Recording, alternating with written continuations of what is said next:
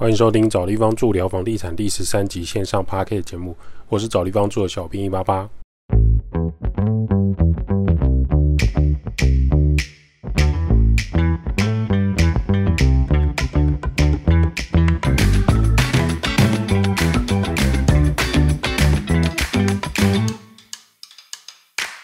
找地方住聊房地产。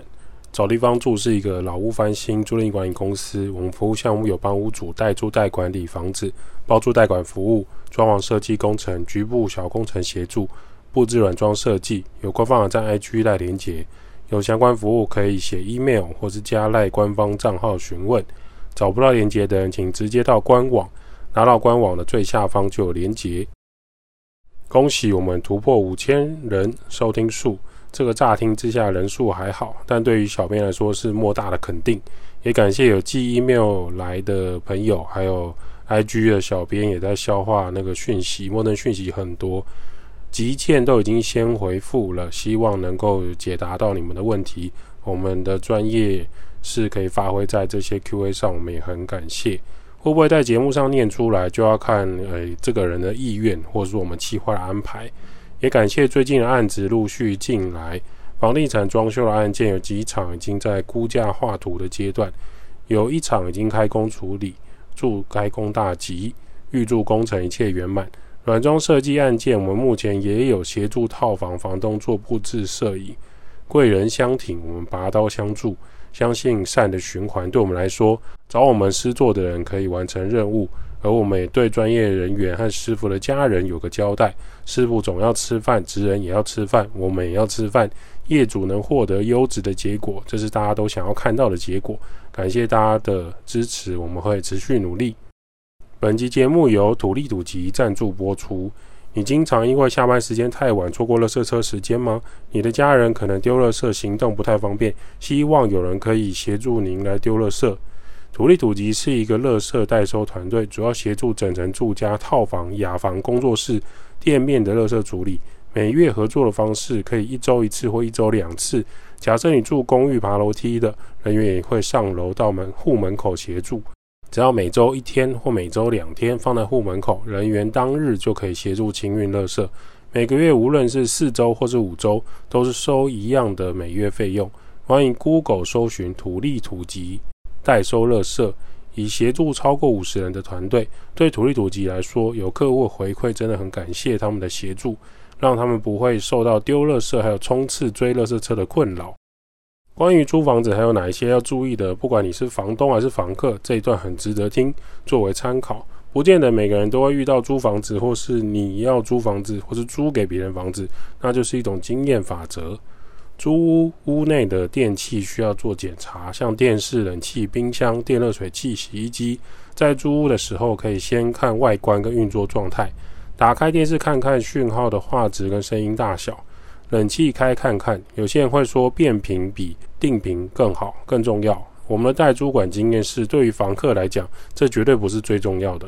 要先闻冷气的气味，还有遥控设定到二十五度，体验实际是否真有降温下来。确实，冷气会有耗电的问题，但我们更在乎的是这台冷气到底会不会冷，到底会不会凉爽，有没有发霉的异味，这个对房客来说比较重要。例如说，它的声音大小跟耗电程度真的是其次，因为这个真的因人而异的体验。可是你冷气的功能就是要冷，如果它连冷都做不到，它就算很省电，那又如何？最怕的就是冷气不冷，开半天还是很热，或是屋内的霉味、臭味很重。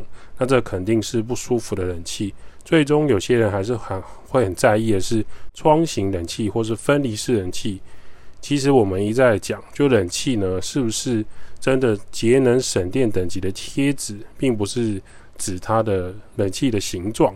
比如说，它今天是窗型，可是它是一级省电的，那它可能会比耗电的分离式来的省电。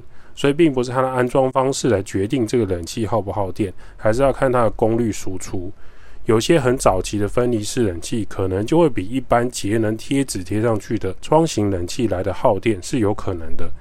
而且早期很多分离式冷气的噪音跟震动很大，它的风扇零件不见得现在还找得到，所以分离式冷气不见得就是最好的。好的窗型冷气，它的够冷，风速又大，反而寿命很长，很好保养。实物上冷气有霉味或一股臭味，就表示需要请人保养跟清洗。例如你的机车或是你的汽车，它空气滤网设备定期需要清理跟整理。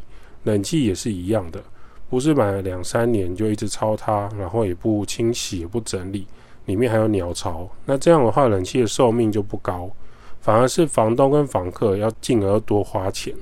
有一些房客很喜欢挑便宜租金的房子，那房东如果收不到合理的市场租金，问一个很残酷的现实，你觉得他会愿意帮你洗冷气吗？帮你换一台好的冷气吗？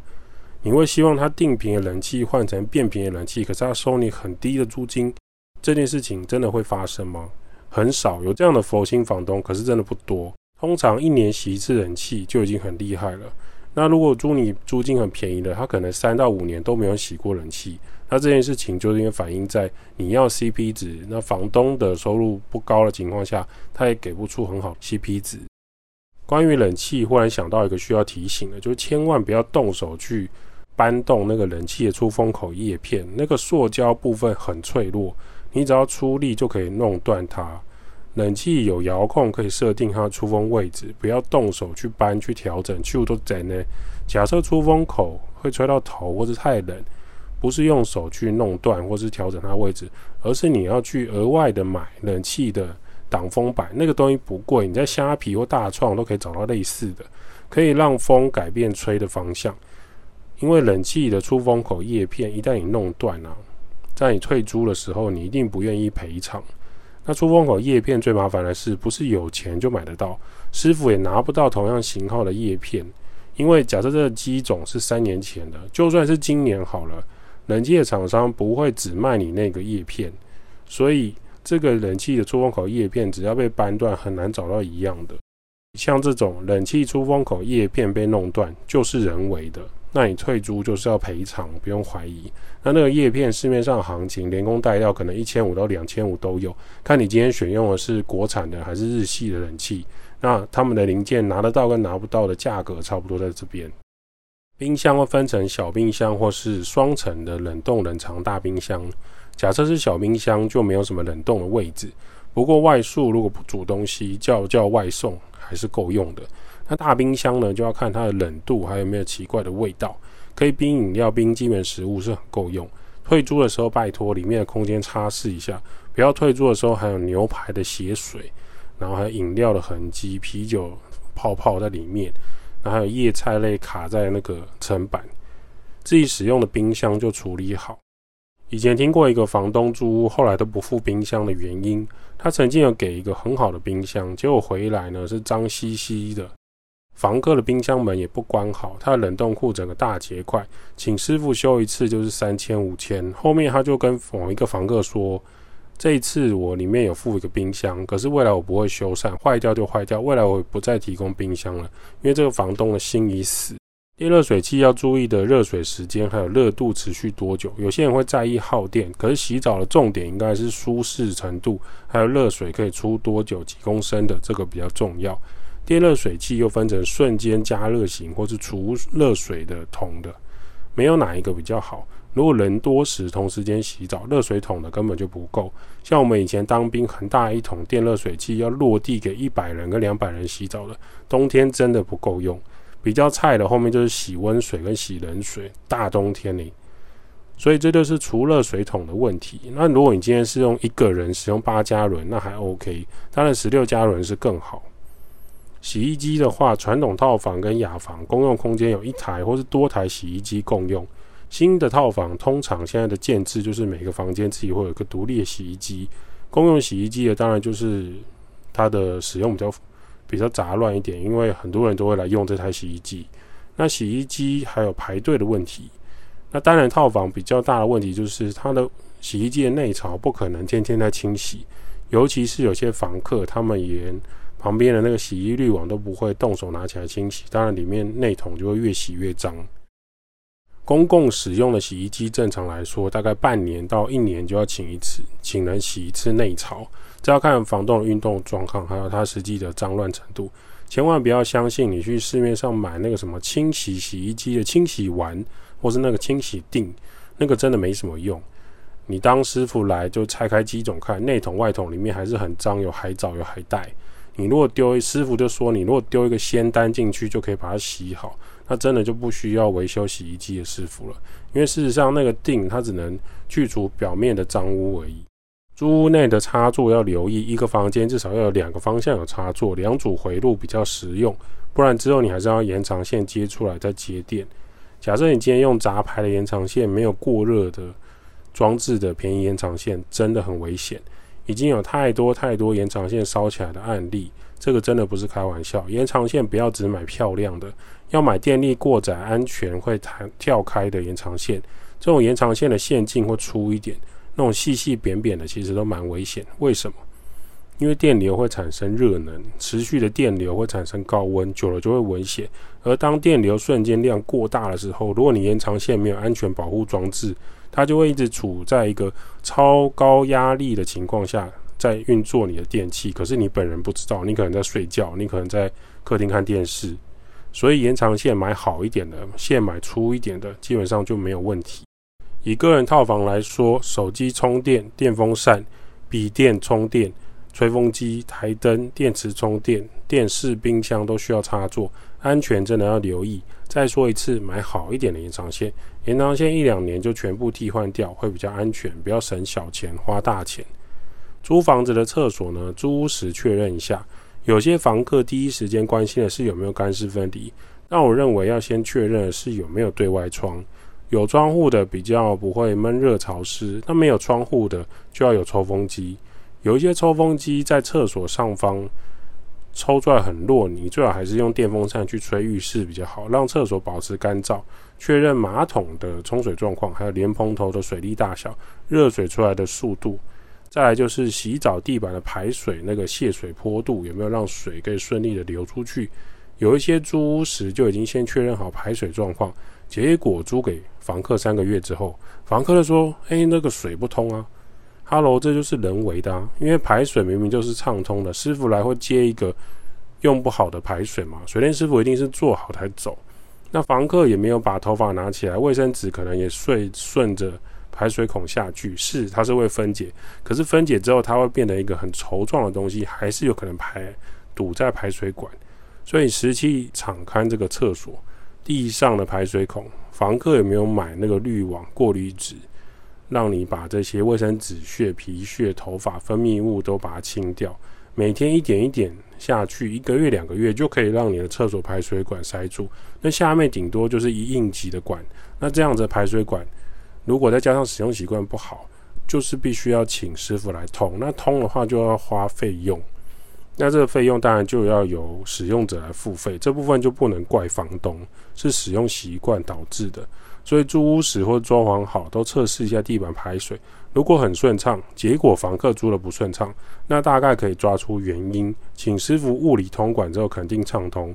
那就要请房客处理好排水孔上的过滤设备，或是房东买好那个塑胶滤网啊、细胶滤网，直接放在那个上面，或者是直接更换那个落水头，换成是那种蟑螂上不起来的那种落水头，它下面有个弹簧可以卡住各种毛发的。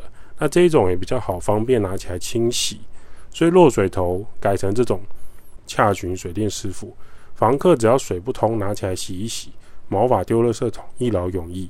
也可以从浴室的墙面很多黑黑的缝，看起来像是发霉，这就是浴室的通风不良，或是房客的洗澡使用习惯很差。就算有干湿分离，你洗完澡，喜欢把厕所关紧紧的，窗户全部关起来，潮湿雾气在里面排不出来的话，厕所内就会发霉发黑。退租时，所有人都会很困扰，房东也会很困扰，房客也会说我不知道啊，厕所都这样子，它本来就黑黑的。除非你打原本你就是打黑色洗涤控，不然怎么会白色洗力控上面一点一点一点一点就是发霉啊？那你如果厕所窗户有开，你的厕所抽风正常，甚至你洗完澡会把水推掉。你最最少你再怎么懒，你洗完澡，你电风扇拿一支放在门口往里面吹，吹一两个小时就差不多了，厕所就会比较干燥一点。那这件事情房客他不一定会每天注意，因为他就觉得这不是我家厕所，我是租房子的，房东自己想办法。那这件事情怎么办呢？就是。租屋前跟租屋后要跟房东来沟通，跟房客来沟通。这也是很常遇到的纠纷。然后晒衣空间很常被人忽略，这是你每天仅次于上厕所很重要的事情。晒衣服的空间是不是宽敞通风？有没有太阳可以晒干的状态？最理想的是太阳可以晒得到，其次是大楼通风，太阳间接采光。最糟糕的是晒在室内，既遮住光线，又让人跟潮湿住在一起。除非现在最新的方式是它有洗多烘，加上它的空间呢，可以附上一个除湿机，那就可以让衣服干燥。目前在日本、韩国还有澳洲，很多人出国回来的经验是，他们可以接受这样的晒衣方式，虽然跟传统台湾晒衣方式是很违背的。可是实物的经验上，和科学的角度，除湿机就是可以把这个空间的水分带走。那晒衣服理所当然是可以晒干的。